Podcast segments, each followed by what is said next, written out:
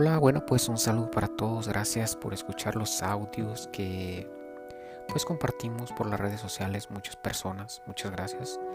Y pues espero sean de utilidad todo esto para ayudar a personas que están creciendo espiritualmente y que no conocen sobre la palabra.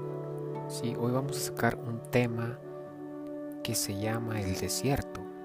Sí, ¿por qué un desierto? ¿Por qué hablamos de un desierto? O sea, muchos que no conocen van a decir, ¿qué es un desierto?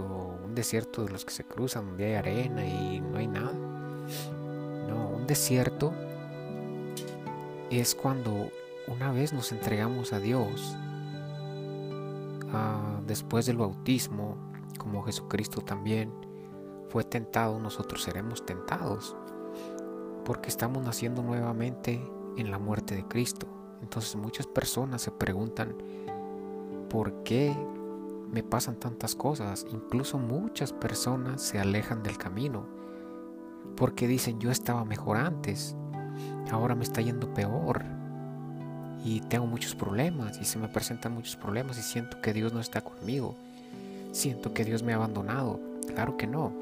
Tenemos de ejemplo a Jesucristo en el libro de Mateo capítulo 4 del 1 al 11 las tentaciones de Jesús. O sea, ahí nos podemos dar cuenta cómo nos dice, entonces Jesús fue llevado por el Espíritu Santo al desierto para ser tentado por el diablo. O sea, muchos nos damos cuenta de por nosotros mismos, por personas que después de que se entregan a Dios, se bautizan, aceptan a Cristo en su corazón y comienzan a les comienza a ir mal, muchas cosas. Una cosa importante es paso por paso. Cuando aceptas a Cristo en tu corazón, el diablo te pone muchas cosas para que te alejes, para que no llegues a la salvación. ¿Qué es la salvación? La oportunidad que Dios nos da nuevamente de nacer en la muerte de Cristo, de su Hijo unigénito. Sí, es la oportunidad que tenemos de nacer, de quedar purificados, de comenzar una nueva vida en blanco al lado de Jesús. Y en nosotros está mantener nuestra vida en blanco, porque Dios nos está dando la oportunidad de borrar todo y comenzar nuevamente. ¿sí? Entonces, una vez que aceptamos a Cristo en nuestro corazón, de ahí comienzan a pasar cosas también, porque el diablo no quiere que lleguemos a, a la salvación, porque una vez que entramos a las aguas, muere el nosotros, el yo, muere y se levanta una nueva criatura en Cristo. Entonces el diablo no quiere que nosotros lleguemos ahí. Sí, entonces son muchas cosas para crecer espiritualmente y esa es una, el desierto. Sí. Cuando aceptamos a Cristo, el diablo intenta alejarnos y cuando nos bautizamos, somos tentados como lo fue Jesucristo, Él siendo Dios. Fue al desierto para ser tentado, lo llevó el Espíritu Santo para ser tentado por el diablo. Pero también nos enseñó cómo reprender el mal entiendes? O sea, una vez que tú comienzas, que se te, empieza a venir el mundo encima, ahí es cuando tú debes de comenzar a orar, comenzar a ayunar, comenzar a alimentarte de la palabra para que el diablo se vaya.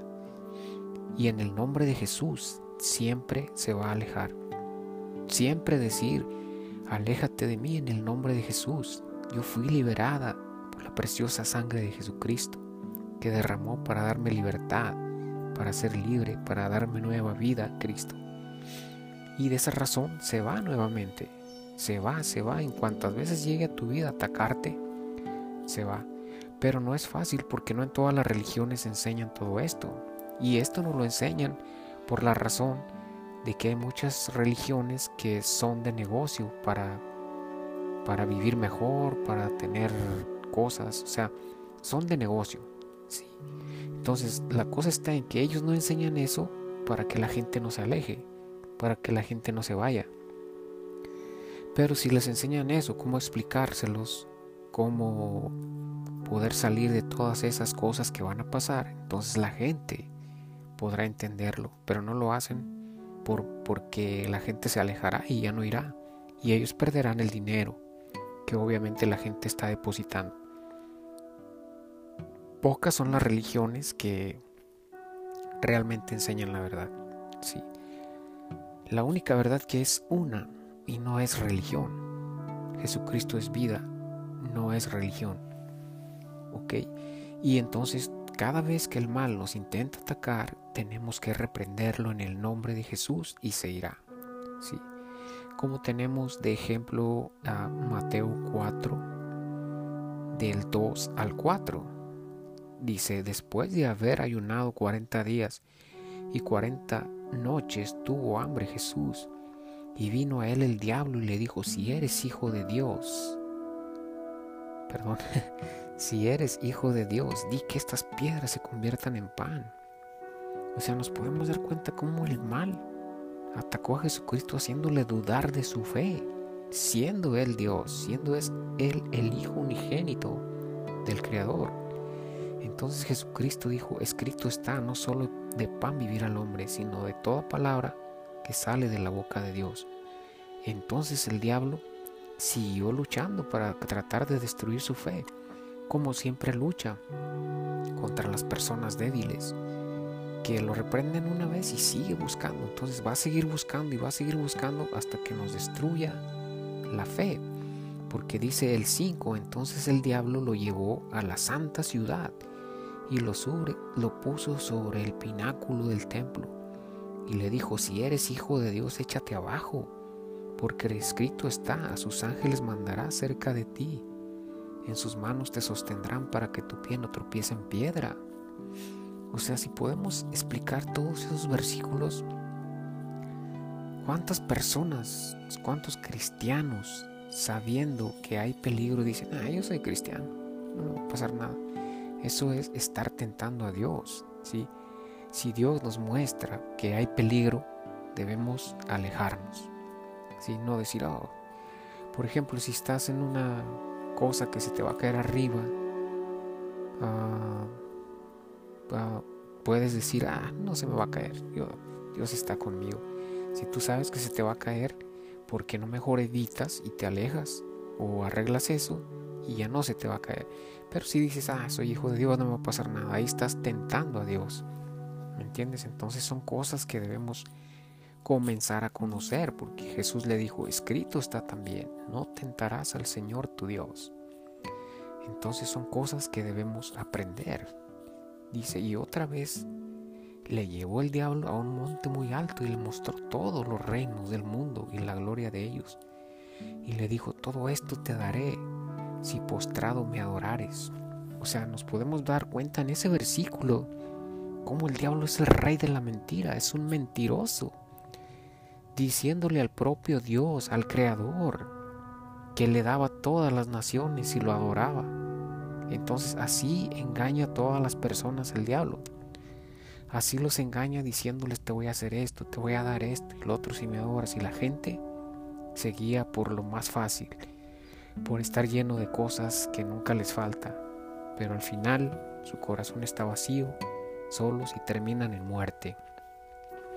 ¿Por qué? Porque siguieron la mentira y esa es una gran realidad.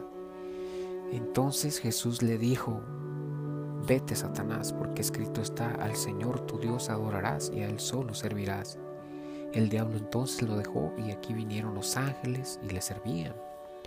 Entonces son desiertos que tenemos que cruzar, hermanos, que tenemos que conocer sobre la palabra, alimentarnos día con día para conocer las cosas, para saber cosas que nos van a pasar, sí, cosas que son desiertos que tenemos que cruzar, luchas día con día, porque el mal, cuando estamos en Cristo, bien unidos a Cristo, Él, cuando no puede con nosotros, Él utiliza personas para destruir nuestra fe, para destruir nuestra vida pero nunca debemos darnos por vencidos, siempre orar, ayunar y alimentarnos de la palabra. Entonces se va, se aleja, porque no soporta, porque Dios es el que tiene el poder, no Él.